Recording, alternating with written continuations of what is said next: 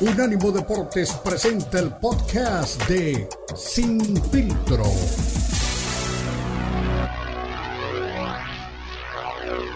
Aquí la pregunta es, ¿qué equipo es el que puede destronar a los cuervos de llegar al Super Bowl?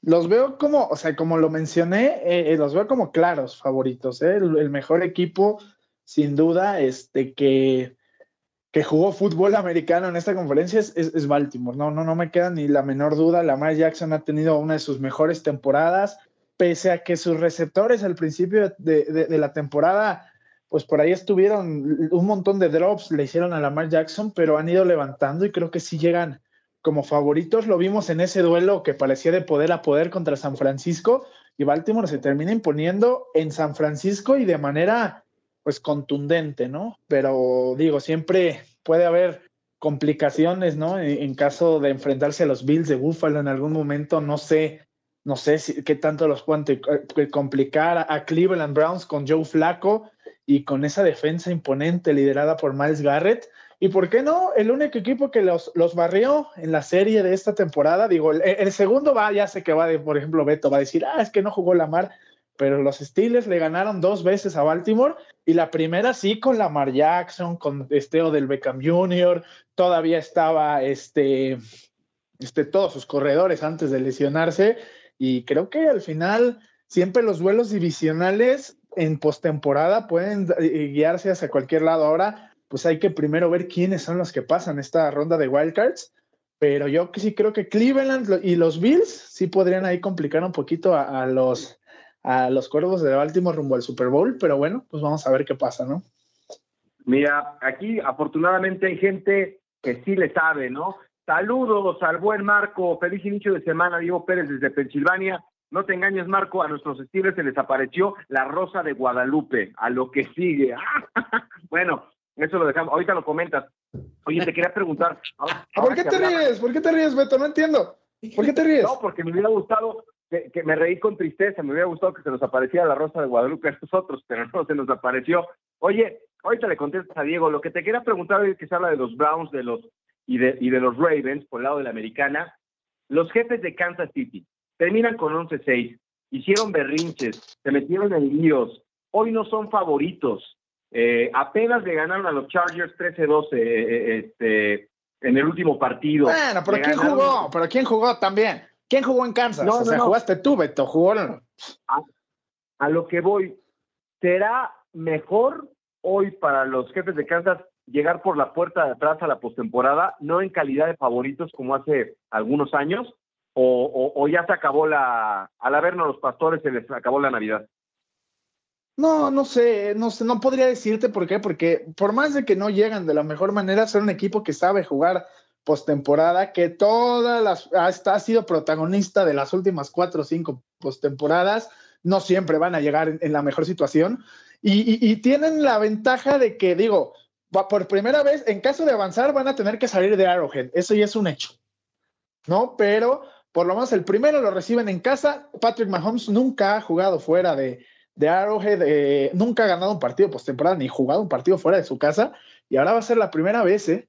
Y vamos a ver de qué están hechos, pero yo creo que es un equipo que como institución, pues, como el mismo Patrick Mahomes, Andy Reid, saben jugar postemporada. Entonces yo podré descartarlos, no podría. No podría decir, ya están fuera. No, va a ser complicada la situación para ellos en caso de que avancen contra Miami, pero yo no podría decir que, ah, este, ya están fuera, mejor vamos a mandarlos a descansar. No, ¿eh? La verdad es que yo sí veo un equipo que va a competir. Patrick Mahomes es un, es un, por más que tú y Ricardo Bravo siempre lo están criticando y siempre lo están menospreciando, no entiendo por qué. A Patrick Mahomes yo, es una, yo creo que es la máxima. ¿Cómo no? Cada programa aquí, que si hace un berrinche, que si todo le critican a Mahomes, se les olvida que además de un profesional, es un profesional, es una estrella, pero también es persona que porque se enojó y que porque no sé qué y que porque le gritó al referee, lo hacen, lo magnifican, pero Patrick Mahomes, así como lo magnifican lo malo, magnifiquen lo bueno. Tuvo su peor temporada en el NFL, Beto, y, entró como tercer sembrado Kansas, ¿eh? Sin receptores, porque son malísimos los receptores de Kansas. Entonces, descartar a Patrick Mahomes me parece un error. Y lo que dice Diego Pérez, que, que no nos engañemos, pues un 17 me parece, creo que hubiera sido injusto para cualquier equipo quedar fuera con un 17, ¿eh? creo que es, pues es prácticamente un punto 600 de, de, de récord. Y creo que al final encontraron el camino con Mason Rudolph, pocos nos hubiéramos imaginado eso, eh, creo que desperdició ahí Mike Tomlin tres partidos con Mitch Trubisky. Y si hubieran metido a Rudolph antes, os digo, el hubiera no existe, ¿verdad? Creo que hubieran podido terminar un poquito mejor posicionados. Y la verdad es que sí sacaron la rifa del tigre, enfrentarte a los Bills como vienen en, en Buffalo, híjole, a lo mejor, y digo, probablemente se vayan en, el primero, pero bueno, termina siendo positivo con un, una postemporada cuando después de tres derrotas consecutivas, pocos lo pronosticábamos, la verdad. La verdad que los Steelers eh, sí hacen un cierre de temporada eh, muy bueno. Eh, y como dices, ¿no? En una, en una división que fue desde un arranque competitiva. y por supuesto también hablando de los jefes de Kansas City, pues yo creo que firmaron o firmó la, la, peor temporada en su carrera Patrick Mahomes y yo creo que lo que eclipsó, no sé si llamó, bueno, no quiero ser de los, de los eh, que están ahí para tirar hate, pero yo no sé también si el tema de Taylor Swift, qué tanto afectó esta temporada a, a, a Kansas City. Por lo menos les dio más reflectores, ¿eh? Les dio más reflectores y no sé qué tan bien le hizo al equipo. Eso te decía la distracción, ¿no? Porque fue una distracción toda la temporada, hay que decirlo. Si, ya se buscar excusas o sin irnos de, del lado de la crítica, del hate, así sin razón, eh, muchas veces sí, sí, sí, es, ese tipo de distracciones afecta a un equipo. Sí, por supuesto. No, no vamos exactamente a entrar en esa ola de que Taylor Swift tiene la culpa. No, no, no. Por supuesto que no, pero sí giró los reflectores a su lado y también decir, la, decir lo que es, ¿no? Este Travis Kelsey tuvo una de las peores temporadas de su, de su carrera también. No, y no, no digamos que es por, no, no, no. No, muy feliz puede estar, pero tuvo una terrible temporada de a lo que estamos acostumbrados a ver de Travis Kelsey. Travis Kelsey es una estrella de clase mundial, Beto. Y esta temporada fue bastante, pues bastante discreto, ¿no? Por más que no puedan ser mala, creo que pudo, aún así, este manejó de los mejores números para un tight junto con TJ Hawkinson, junto con Sam Laporta, el novato de, de Leones de Detroit, pero sí tuvo una mala temporada para lo que estamos acostumbrados a él. Mahomes también, pero es lo que te digo, por más, por más que sido la peor y eclipsado, fueron el tercer sembrado de la americana, una conferencia que estuvo peleadísima y ellos terminaron siendo el tercer mejor equipo, ¿no? Entonces, por ahí, este, decir que vamos a descartarlos, yo creo que no, yo no me atrevería, yo creo que Mahomes tiene el talento y tiene la mentalidad para seguir avanzando, por más que, como ya le dije a la gente, no sé tú por qué tú y Ricardo Bravo siempre me lo están criticando como si fuera el peor, Beto. Sí.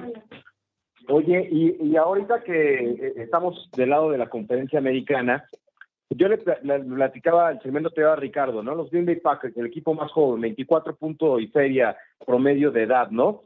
Y tú sabes bien que en el fútbol eh, los jóvenes ganan partidos de temporada y ganan campeonatos la gente de experiencia. ¿Cómo, cómo estará Joe Flaco en este momento? Porque lo hemos platicado, ¿no? Estaba en su casa, con su familia, desintoxicándose quizás de muchos años de pretemporada y, y, en forma, ¿no? Haciendo ejercicio, pero ahora está ante la posibilidad de hacer algo importante. Yo creo que ya hizo algo importante, pero si por ahí llega al supertazón, imagínate lo que sería, ¿no? La, alegría para, para un tipo que yo creo que ni en su propósito más grande de, al empezar el 2023 eh, hubiera pensado en un Super Bowl.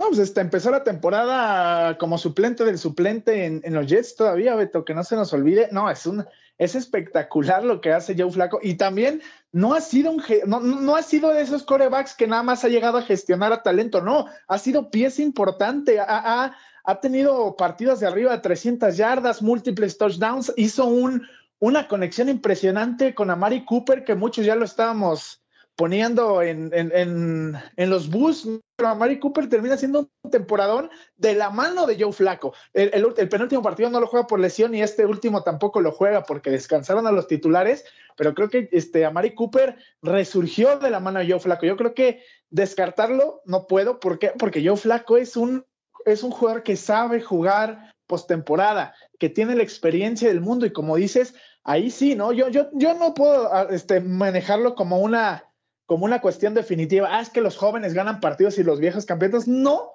pero Joe Flaco sabe y tiene mucho talento y además el arma principal, por más que tienen a Flaco y tienen este, además a Mari Cooper, este, a los a Jerome Ford, a quien tú me digas, el, la principal arma de este equipo es la defensa, y yo quiero ver quién le va a ganar a Cleveland. ¿eh? Yo no lo veo nada sencillo, veo un equipo completo, tanto en ataque como en defensa. Yo sí los voy poniendo por ahí en un top 3 de favoritos de la americana. ¿eh? Perfecto, me llamo Marquitos. Gracias, eh, como siempre, por venir aquí a, pues a ponerle, ya sabes, los puntos sobre las IES, a don Beto Pérez Landa. Y ya para terminar, cuéntame a quiénes ves sobreviviendo esta primera ronda de comodines. Híjole, este Kansas, yo lo veo venciendo a los Delfines. Me duele decirlo, pero también veo a los Bills de Buffalo este, pasando sobre los Steelers y creo que Cleveland le va a hacer pagar la novateza a CJ Stroud y a los Tejanos. Yo creo que Cleveland, Bills y Kansas City van a estar acompañando a Baltimore en la siguiente ronda. Uh, está, está bueno, ¿eh? Un abrazo, Marquitos. No, un, un, saludo y un abrazo. Muchas gracias por la invitación. Estamos en, en contacto. Perfecto, ahora Marcos. ¿eh? ¿Qué dice, qué dice Beto? ¿Qué? No, ya, Beto. Ahorita vamos a hablar, ahorita estamos hablando de postemporada. Ya si tú me quieres hablar del año del caldo, ya luego platicamos, Beto el año del caldo. Señores, damos una pausa, regresamos. Recuerda, esto es Infiltró.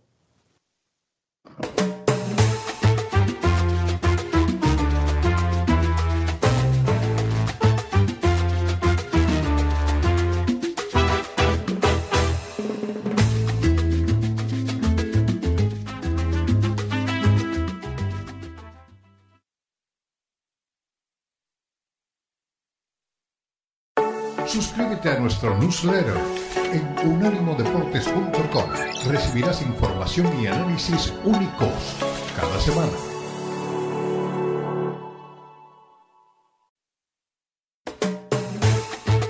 Estás escuchando Sin Filtro, el programa multideportivo presentado por Unánimo Deportes, el poder del deporte y la cultura latina. Sin Filtro, Sin Filtro.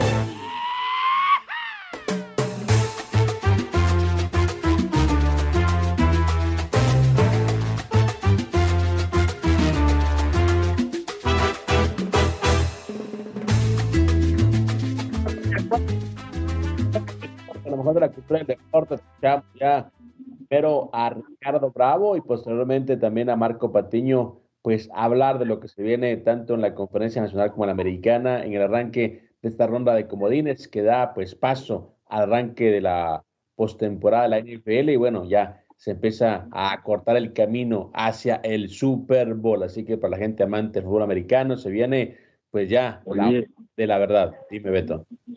Te quiero, te quiero felicitar, Cristian, estoy muy contento. No hemos hablado de la mentira más grande del deporte mexicano. ¡Qué maravilla! Estoy muy contento. Mira, no hemos hablado de ya sabes quién y tú lo traes a, a, la mesa, así que bueno, yo creo que tú eres no, no, no, la mentira más grande, no lo mencioné, no lo mencioné. Ay, Dios mío, bueno, perfecto. Señores, hablemos de boxeo, pero no de, del favorito de, de Beto Pérez Landa, ¿no? Eh, hubo un escándalo este fin de semana, lo hablamos en el arranque del programa, y es que Berger Ortiz eh, extendió su, su racha 30 peleas invicto, lo hizo con una pelea ganada por nocaut en el primer asalto. Eh, sin embargo, aquí la, la, la, polémica es que, pues bueno, el referee del, del, combate, Tony Wicks, que es un tipo ya de muchas peleas, de muchas batallas, pues bueno, él fue señalado de que tuvo muy rápido el combate, ¿no? dos minutos y medio del primer asalto. Y él hizo una declaración en Facebook eh, aclarando que él eh, se apresuró a detener el combate porque él sabía que a Frederick Lawson, que es un sudafricano de 34 años, le habían diagnosticado un aneurisma cerebral. Eh, según declaraciones eh, del, del, referee que después borró el post. No sabemos si, si por presiones de la Comisión Atlética de Nevada, eh, pues él decía que dos eh, doctores le detectaron o le diagnosticaron un aneurisma cerebral a Lawson y que fue hasta que llegó un tercer médico que le pudieron dar pues la licencia para poder presentarse a esa, a, esa pelea. Entonces, fue una pelea muy corta, 2 minutos 33 segundos. Eh, Ortiz sigue, como digo, invicto, eh, tiene 20 peleas y 0 derrotas, pero aquí el tema es, mi veto, es si realmente es válido lo que dice Tony Wicks, que te digo, le, le, creo bastante a él porque es un tipo de, muchos, de muchas peleas, ¿no? O sea, de mucha experiencia pues hubo negligencia médica que puso pues en, peligro la vida de, un boxeador y no sabemos si podrá tener también algunas eh, pues repercusiones ¿no? en la salud de este chico que se llama Freddy Clausen, bueno, ahorita chico, ¿no? 34 años. Eh, bueno, la verdad que lamentable, ¿no? Si logra eh, confirmarse y también si habrá castigos, ¿no? En el caso de que, que se investigue. Sí, es un tema muy delicado, Cristian. ¿Qué es un eh, aneurisma cerebral? Es un ensanchamiento este, no normal en la pared de una arteria del cerebro que puede llegar a romper la arteria y esto puede tener un, tema fatal, ¿no? A mí lo que me llama la atención es quién está involucrado. Es Golden Boy, eh, Golden Boy Promotions y la Comisión Atlética de Nevada no se ha pronunciado al respecto, ¿no? Eh, el tema que genera tanta polémica es que es Freddy Lawson, este, que, que ni tiró golpes en el primer asalto, por cierto, de este combate. Y bueno, horas después de la pelea, el referee dijo que, que se le encontró un tema de aneurisma eh, antes de subir al ring. O sea, le detectaron eso antes de subir al ring, que me parece que es muy delicado. Le repiten la prueba médica, un escaneo cerebral, y ahí finalmente no, no le encuentran, o sea, primero le encuentran que tiene un aneurisma, dice, no, no, no, vamos a, volverlo a hacer y en el segundo ya encuentran que no. Es un tema muy delicado, Cristian. Digo, vamos a ver qué consecuencias tiene, pero si se dieron cuenta que tenía un aneurisma antes de subir al ring, lo siento, no puede subir al cuadril. Imagínate si esto es más delicado y acaba con un desenlace fatal. Imagínate la bronca para la Comisión Atlética de Nevada, para el boxeo y también eh, para Golden Boy Promotions. Bueno, mira, yo creo que más que para Golden Boy Promotion sería para la Comisión Atlética de Nevada porque son los encargados de revisar a los peleadores y dar las licencias para que puedan subirse al ring. Eh, sí, yo creo que es un tema específicamente eh, que involucraría a la Comisión Atlética de Nevada que, pues, de, como te digo, de, de confirmarse, pues esta acusación estaría incurriendo en una negligencia médica muy peligrosa y que, por supuesto, entiendo, asumo, no podría quedarse sin ningún tipo de sanción. Eh, así que lamentable. Eh, Ortiz, pues sí, invicto, como repito, es un tipo también que, que, ha tenido muchas altas y bajas en el boxeo, se ha retirado de, combates también por temas de salud.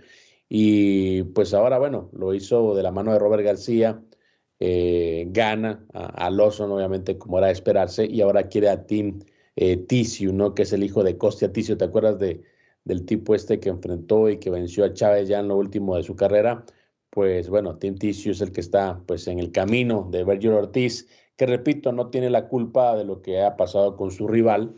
Él no es el, el, pues el responsable de, de, aprobarlo o no, pero la verdad es que qué lamentable, eh, qué triste si es que finalmente lo hicieron pues de manera consensuada, porque te imaginas con que, bueno, sufra un, pues, un derrame cerebral o algo sobre el ring, el escándalo y sobre todo el daño que se le hace a, un peleador, en este caso a, a Lawson, que bueno, ya tiene 34 años, no es un tipo que, que esté empezando su carrera, es decir, es acabar con su carrera y acabar pues con su vida prácticamente. No, no, no, sí, es, es, es muy grave y muy delicado y aquí tendríamos que ir otra vez a ver cuáles son las prioridades, o sea, ¿quién autorizó, Cristian, que subiera el cuadrilátero? O sea, cualquier médico eh, que, que, tenga actividad este, respetable le dice, oye, mi hermano, tú no puedes participar de esto.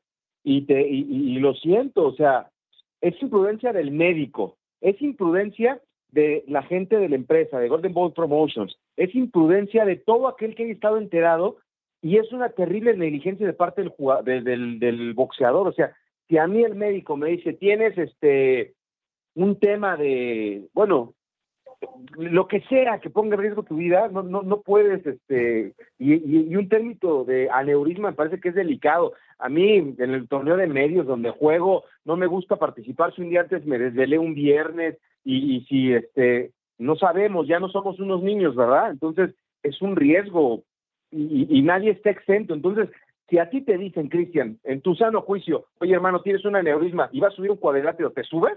Por todo el dinero, ni por 10 millones, ni por 20, ni por ningún dinero me subo. Exactamente, yo creo que, como repito, hay que lindar responsabilidades, hay que investigarlo en primer lugar y dar con los responsables si es que los hay y también, pues obviamente, eh, entender que esto no es un juego, es, es por ejemplo, eh, cuando estaba con PBC tuvimos el, caso de Pritchard Colón, un joven eh, boricua que iba subiendo en su carrera, tiene un combate en Washington, D.C., eh, su rival empieza a, pegar en la nuca, esos eh, ya tan famosos golpes de conejo. Él va, primero que el referee, fíjate, ahí fueron muchas negligencias. Primero que va el referee y le, eh, no le no, pone atención, ¿no? Le, Richard Colón le, le, dice en dos oportunidades que lo que está haciendo porque le pega deliberadamente en la nuca. Luego va a la esquina, le dice a la, esquina que está, pues que le duele la cabeza, que no quiere seguir peleando. Le dice, no, no, sí, más, más, sigue, sigue. Y le vuelven a pegar en la cabeza, le vuelven a pegar más en la, en la nuca. Y pues él tuvo, pues obviamente, una descompensación. Eh, terminó, pues, eh, en estado vegetativo, ha estado, pues, en una recuperación larga. Te hablo de siete años y hasta ahora está más o menos dando sus primeros pasos. Entonces, el boxeo no es, un, no, es un juego, es un tema de vida o muerte y sobre todo cuando no se toman las medidas necesarias. En esa oportunidad también el médico lo ve en la esquina, le dice que puede seguir peleando cuando él ya no quería pelear y pues obviamente el desenlace pues eh, fue trágico, ¿no? Para la vida de, de, un chico, como repito, que venía en ascenso.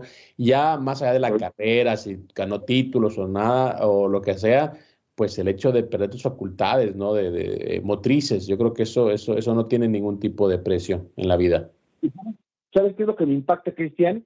Esto sí pasa en nuestros países, si pasa en México, si pasa en Guatemala, ha habido casos, ¿eh? De, situaciones así que no son bien manejadas y que permiten que alguien suba un cuadrilátero de lucha libre, de boxeo, eh, hacer alguna cosa y, y, pues sabemos que lamentablemente, y lo digo con mucha pena, pues en nuestros países hay intereses, hay corrupción y hay cosas que no, pero que pase en Estados Unidos a mí me impacta y, me deja frío.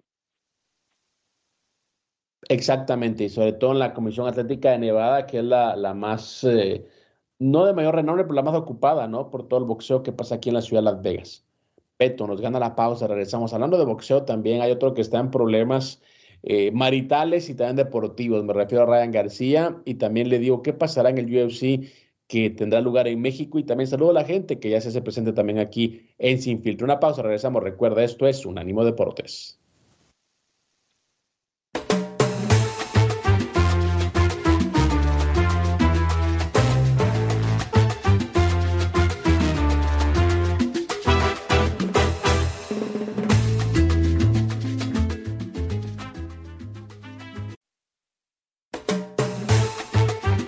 Estás escuchando Sin Filtro, el programa multideportivo presentado por Unánimo Deportes, el poder del deporte y la cultura latina. Sin Filtro, Sin Filtro.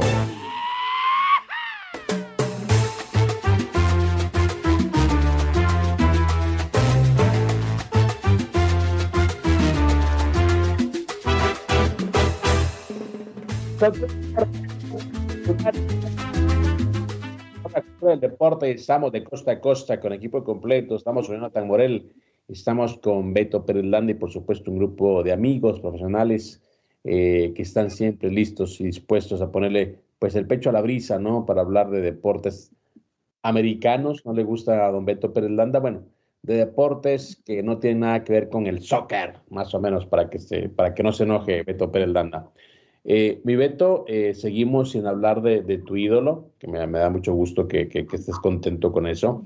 Y bueno, eh, seguimos hablando de boxeo. El boxeo creo que siempre tiene pues un papel preponderante en este programa, a pesar de que entiendo, creo y estoy convencido que, el UFC le, sigue ganando pues el terreno. Yo creo que el boxeo también es, es un deporte que nunca va a morir, siempre tendrá pues un espacio tanto en Sin Filtro como en toda la eh, población y el público latino. Dice tu gran amigo René Zamudio. Saludos mis chapines. Y el Malinche no ha dicho nada del mejor atleta mexicano, Canelo Álvarez. Un ejemplo de la Liga MX, quitándole derechos de labor a los jugadores que no respetan sus condiciones, son unos miserables, hablando de los dueños y del presunto pacto de caballeros. Asumo que eso es lo que quiso decir René Zamudio, así que para que no lo extrañes ya, no lo mencioné yo, lo mencionó otra persona, pero bueno. Eh, antes de hablar de, de, Ryan García, también les comento que Raúl Rosas Jr., eh, peleador mexicano del UFC, el tipo más joven en llegar al UFC, pues va a enfrentar a Ricky Turcios el 24 de febrero allá en la Ciudad de México, en lo que es el UFC Final que tendrá lugar en la capital mexicana. Así que Raúl Rosas Jr., otro nombre grande que se une también, que se incorpora a esta cartelera de UFC, de UFC Fight Night en la Ciudad de México. Pero bueno, estimado Beto, Ryan García eh, es un personaje de redes sociales, es un tipo que creo que... ¿Cómo? Está loco. o sea, después de lo que hizo en redes sociales este fin de semana, parece facultades mentales, ¿no? Eh, bueno, vamos por partes, mi estimado Beto, vamos por partes, ¿no? Eh, bueno, es un tipo que, que, es como la, yo le digo la chimoltrufia, ¿no? Como dice una cosa, dice otra. Eh, primero que Debbie Haney, que Debbie Haney, que Debbie Haney, que quiere pelear en los títulos, que etcétera, etcétera. Y ahora pues ya cambió de opinión, quiere pelear con Rolando Rolly Romero, que es aparentemente el campeón de 140 libras más accesible, es el campeón de la AMB, eh, Rolando Romero, y es eh, pues ahora la prioridad o el tipo al que quiere enfrentar eh, Ryan García. Así se lo hizo saber a, Oscar de la Hoya en redes sociales, como es su mejor estilo. Y luego también, bueno, aprovechó también el, tema de redes sociales para anunciar que está divorciando, ¿no? De, de su esposa, Drea. y bueno, de las cosas que, que, siguen pasando en la vida de Ryan García, que como que no termina de acomodarse. Además, lo curioso es de que eh, trabaja con Oscar de la Hoya como por obligación, porque tienen un contrato, aunque están peleados incluso en tribunales, pero empieza a coquetear, empieza a, a, ir de la mano de Floyd Mayweather. Entonces, bueno, de las cosas que, que uno no entiende, pero sabe más o menos por dónde viene, por dónde viene el, el, el, el tema con Ryan García, ¿no? Quiere eh, demostrarle a Oscar de la Hoya que, bueno, que va a hacer lo que él quiera, lo va a poner a trabajar extra y, bueno, ya cuando terminan relaciones van a quedar mal, como suele pasar. No, no, no. Te, decía, entiendo todo lo que, lo que puedes comentar, pero si en su vida personal lo lleva a Oden, es ahí donde te das cuenta, pues que sí, todavía no se han alineado muchas cosas en la vida de, de Ryan García y en su cabeza. Te digo que está loco, porque fue tendencia, o sea, es un tipo mediático y, fue tendencia este fin de semana porque anuncia el nacimiento de su hijo, Henry Leo, con bombo y platillos, ¿no? Anuncia que está feliz porque ya llegó su hijo, lo anuncia en redes sociales y a las dos horas, a las dos horas, Cristian, pone, a medida que entro en un nuevo capítulo en mi vida, es con gran pesar que deseo compartir que Drea y yo hemos decidido divorciarnos.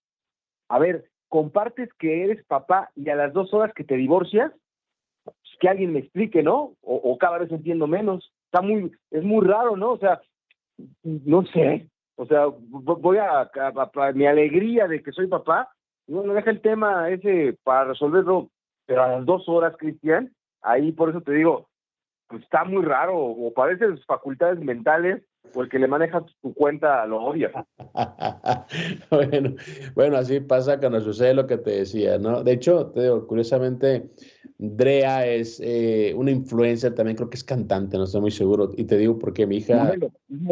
Es modelo, ok, sí, porque mi hija me dijo, eh, cuando un día estaba yo eh, haciendo una tarea, creo que para el show, y estaba Ryan García, me dijo, oh, él es el que anda saliendo con fulana de tal, y yo, ¿quién? Sí, él, él está, he's, dating a alguien, me dijo, ¿no? Entonces, está casado, está, está, está casado junto con no sé quién, ah, no sabía. Entonces, pues, pero te digo, o sea, lo de Ryan García es eh, más ligado a redes sociales, más eh, ligado a su papel de influencer que de boxeador. Y es por eso que, bueno, ahí se ha quedado, se ha estancado un poquito en el tema de, buscar rivales de, de, calidad, buscar rivales, pues obviamente de nivel. Y no sabemos, al final de cuentas, qué es lo que, lo que va a pasar con, con él. Es un tipo díscolo, sí, un poquito raro, pero al, al final de cuentas es un personaje, ¿no? Sí, sí, sí, no, me, me queda claro, ¿no? eh, y si lo hace para tener likes y ser este, influencer y todo está bien, pero a mí no me cuadra, ¿no? O sea, estoy feliz porque mi hijo acaba de nacer y a las dos horas anuncias el divorcio de su mamá. no, no, no, no, me cuadra, Cristian. Ordenas tus ideas y dices, a ver, yo, yo haría eso, ¿no? O sea, ya no, ya no voy a estar con la señora. Ordeno mis ideas, anuncio el nacimiento de mi hijo y dejo pasar unos días y con el pesar de eh, la noticia eh, contrastante de mi gran alegría de ser papá y ahora, eh, un par de semanas después, tomamos una decisión hace algún tiempo y no vamos a continuar. Estuvimos juntos en el nacimiento de mi hijo, pero ya no, o sea, por lo menos un lutilito o algo, ¿no? Pero bueno, ya sabes cómo se manejan este los influencers. El que también me tiene este, preocupado en cuanto al orden de las ideas, no sé si sea muy valiente o muy bocón, pero Teófimo López ya aseguró que es mejor boxeador que David Haney, ¿eh? y que está listo para quedarse con un puesto importante eh, ahora en la historia del boxeo. ¿Eh? ¿Qué tal? De hecho, tiene, tiene actividad eh, en unos días también aquí en Las Vegas, Teofimo López, en una cartelera que transmitirá ESPN, que según él no le, no le llegan al precio, pero bueno, sigue peleando para ellos. Y bueno, en el tema de Teofimo López, yo creo que más que lo que piensa Teofimo López es lo que piensa el papá, ¿no? Que es el que estaba, pues obviamente, dando estas declaraciones. Y, bueno, ya conocemos un poquito de Teófimo. Después de ganar a Lomachenko, creo que fue lo mejor que, pudo hacer en, su vida, lo que puede hacer en su carrera.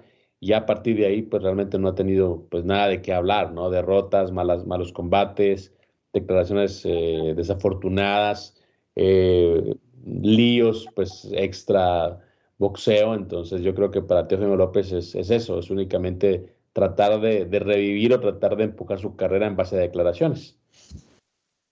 Sí, sí, sí, pues ahí está, ¿no? Los temas del boxeo entre Teofimo o Teófimo, como le dicen, le decimos nosotros, y este y Ryan, es donde te das cuenta que pues ahí hay que aplaudirle a Saúl, ¿no? Este, nos puede gustar o, no gustar su estilo, pero por lo menos este se limita a, hacer este, cosas con relación al deporte, ya después comenta muchas tonterías, ¿no? Pero con relación al deporte, pues por lo menos hace bien las cosas, ¿no? No se mete en estos líos como Teófimo y como, como este Ryan, ¿no? Que tienen mucha hambre de ser, no son. Exactamente, mi Beto. Una pausa, regresamos. Recuerde, somos Infiltro.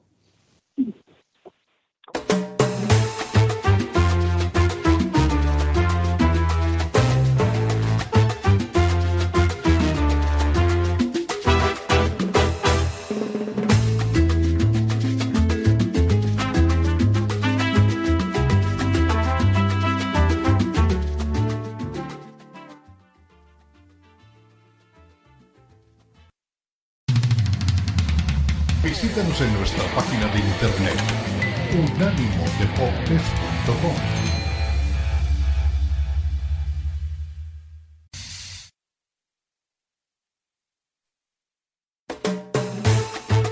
Estás escuchando Sin Filtro, el programa multideportivo presentado por Unánimo Deportes, el poder del deporte y la cultura latina. Sin Filtro, Sin Filtro.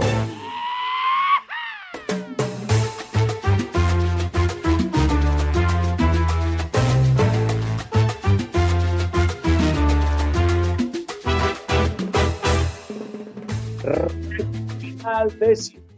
Seguimos obviamente haciendo historia en este espacio. Estamos una vez más de costa a costa con equipo completo, con Beto Pereldanda, con Jonathan Morelli, con toda la gente que hace posible Unánimo Deportes. Arrancamos el programa eh, con Sam Reyes y toda la disección ¿no? de la actualidad de Checo Pérez, hablándonos de lo que ha sido, lo que se viene también para el piloto mexicano. Luego hablamos eh, con el coach Ricardo Bravo acerca de lo que se viene también dentro de lo que es la ronda de comodines de la Conferencia Nacional en la NFL y también llegó don Marcos Patiño, ponerle el, pues, el pechito a las balas y hablarnos de lo que se viene en la Conferencia Americana también eh, en el arranque de la postemporada de la NFL, así que se vienen los partidos decisivos, se viene ya un nuevo torneo, una nueva temporada dentro de la, de la NFL y ya a, despegarse, a definirse quiénes son los favoritos y quiénes son las decepciones en esta parte de la temporada del fútbol americano. Y también hablábamos, eh, bueno, de lo que viene en el boxeo, sobre todo de un Ryan García que cambia de opinión eh, muy rápido, que como dice una cosa dice otra, y ya no es de Vigeni pues eh, su objetivo, sino ahora se llama Rolly Romero, y también ya lo decía también don, don Beto Pérez Landa, ¿no? un tipo que anuncia el nacimiento de su hijo y luego anuncia su divorcio. Así que bueno, así las cosas entre la, entre la, la realeza y también la gente que, que está metida en, eh, en este papel de influencer. Mi estimado Beto, usted también, usted también tiene ahí como un conteo, ¿no? De lo que se puede venir en este 2024 en cuanto a combates de boxeo. Sí, fíjate que estuve saludando a Ren el fin de semana y me compartió este pues su idea en cuanto a las mejores peleas que podemos esperar en este 2024. Así que vamos a escuchar a, Renato, viejo amigo de, esta casa, y pues vamos a ver si estamos de acuerdo. Yo creo que sí, porque ese sí le sabe, ¿no? Como Samudio, que eh, qué bueno que hiciste una remembranza, Cristian, de lo que hemos realizado en el programa, porque eh, yo creo que no escuchó al principio del programa, dijo que no habíamos hablado del mejor atleta eh, mexicano del 2023 y bueno, claro, pues empezamos el programa con él, hablando con Sam Reyes de Checo Pérez. Entonces, que, que aparte que no le sabe que se limpie las orejotas, Samudio.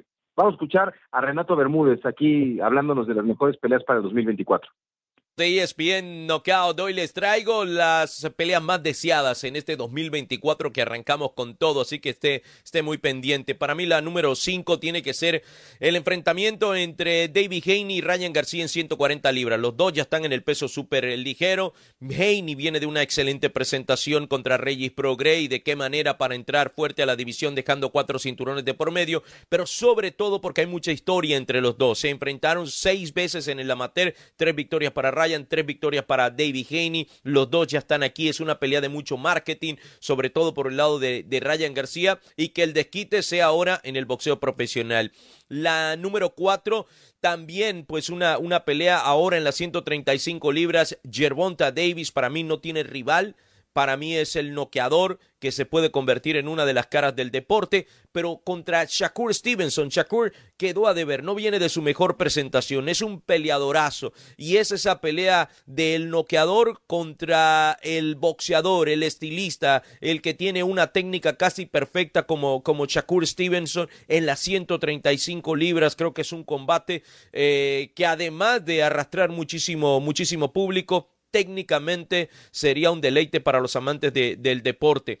La número tres, creo que por ahí la de Saúl El Canelo Álvarez contra David Benavides, que debe darse para la fecha de independencia en el mes de septiembre, por todos los cinturones de las 168 libras. Canelo, que ha sido la cara del deporte por varios años, desde hace rato le están pidiendo esta pelea. Benavides se la ha ganado noqueando rivales importantes y este es un combate que se tiene que dar este año. La número dos, 17 de febrero en Arabia, la máxima categoría del deporte que reúna los cuatro cinturones en un solo combate. Siempre los pesos pesados serán especiales. Esta vez Alexander Usyk contra Tyson Fury. Fury casi sorprendido por Francis Engano.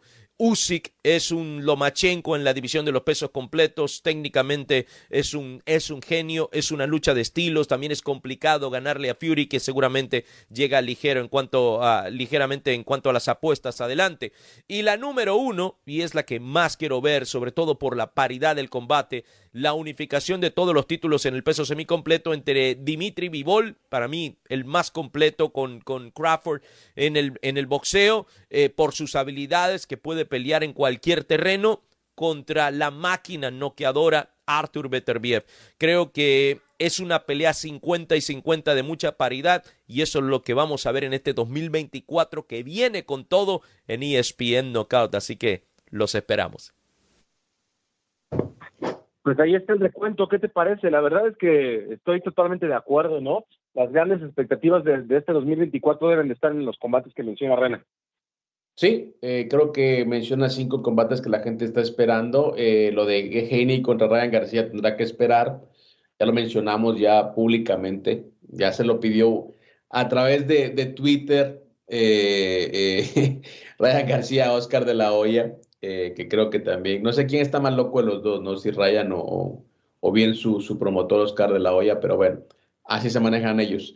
Eh, mm, tendrá que esperar. El tema de Benavides con Canelo yo lo sigo viendo distante, eh, yo lo sigo viendo como, como algo que no, va, que no se va a dar, que, que creo que Canelo va a llegar al punto de, de, de, dar el cinturón para no pelear con Benavides, así lo veo. Eh, y lo bueno, lo de Shakur Stevenson contra Yerbonta Davis, no sé, ahora con Yerbonta, eh, pues en otras líderes tratando pues de, de, de, mostrar su conversión espiritual ahora al islamismo, no sé realmente qué va a pasar con la carrera de, de Yerbonta Davis, su, su, entrenador también está en un lío legal, fue arrestado, está en la cárcel aquí en, en Nevada. Es decir, hay, hay, hay, muchos temas todavía por resolver para Yerbonta Davis antes de ponerse a pensar si, si realmente va a volver al cuadrilátero o no. Y bueno, en el tema eh, de, de, los completos de Yusi contra eh, Tyson Fury, bueno, era una pelea que tuvo que realizarse el año pasado. Eh, simplemente Tyson Fury pues salió lastimado del combate contra Francis Ngannou, pensó que era pues un flancito, que era un paseo y no, fue así, le dieron por ahí sus, sus buenos golpes que lo enviaron a la lona en un momento.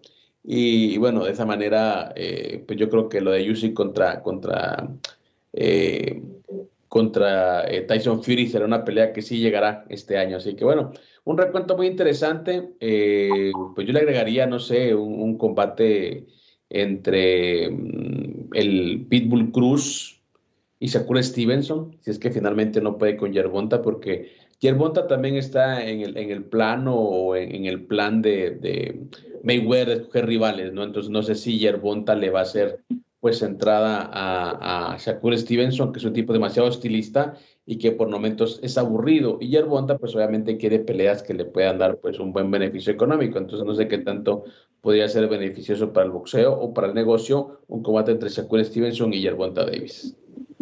Oye, ahorita que estamos hablando de cosas que pueden llamar la atención, eh, es oficial, ¿no? Anthony Joshua se va a enfrentar a Francis Ngannou en Arabia Saudita en el mes de marzo. Digo, no la podremos poner entre las peleas más atractivas, pero eh, digo, y aparte allá en Medio Oriente, ¿no? Me queda claro que van por dinero y petrodólares más que por este eh, llamar la atención, pero no sé, me, me, me parece que Engano nos puede, nos puede sorprender, pero está subiendo de nivel Engano para poder aparecer en el tema del boxeo o ya viene la decadencia de Joshua y tuvo que pelear con Engano porque pues ya no hay para dónde hacerse eh, para este británico. El tema con Joshua es que, bueno, estaban cocinando la pelea contra Deonta Wilder, pero Deonta regresó y perdió hace unos días. Entonces, eso obviamente, pues, eh, le quitó, eh, pues, peso al combate contra Anthony Joshua, una pelea que siempre se habló, tuvo que darse cuando los dos eran campeones y ahora pues en la decadencia de sus, de sus eh, carreras, yo creo que pues hubiera llegado bien, pero bueno, de, de Onta Waller perdió, no pudo hacer pues el, el, favor, no pudo hacer pues el trámite necesario para ir con Joshua. Y lo de Francis Ngannou pues es un tipo que, que llega, derriba al Gypsy King, no tiene todavía una derrota como profesional, pero ya el Consejo Mundial de Boxeo lo está rankeando muy al mejor estilo de, de, de de Mario Sulaimán, que está buscando pues otro buen fee para su institución. Y bueno, tenemos una pelea, pues yo creo que bastante atractiva, te, te lo pongo de esta manera, porque Joshua pues no, nunca fue un tipo tan ágil, era un tipo muy fuerte, pero no era un tipo tan rápido por, para, la división, y, y Engano sí lo es, así que bueno, será un buen experimento, mi estimado Beto, que veremos eh, en breve ya dentro de lo que es el boxeo profesional. Mi Beto, te quedas en la Copa al día, ¿no? Sí, señor, nos vamos. Te tengo una buena noticia. 21-23, del 21 al 23 de noviembre regresa la Fórmula 1 a Las Vegas. Acaba de salir el calendario y en México del 25 al 27 de octubre. En Miami del 3 al 5 de mayo. Aquí nos esperamos en la Copa al Día, Cris. Perfecto, señores. Así usted escuchó el regreso de la Fórmula 1 a Las Vegas en noviembre. Una pausa, señores, y se queda con más programación de Unánimo Deportes. Se viene la Copa al Día. Falleció Franz Beckenbauer. Gracias por acompañarnos.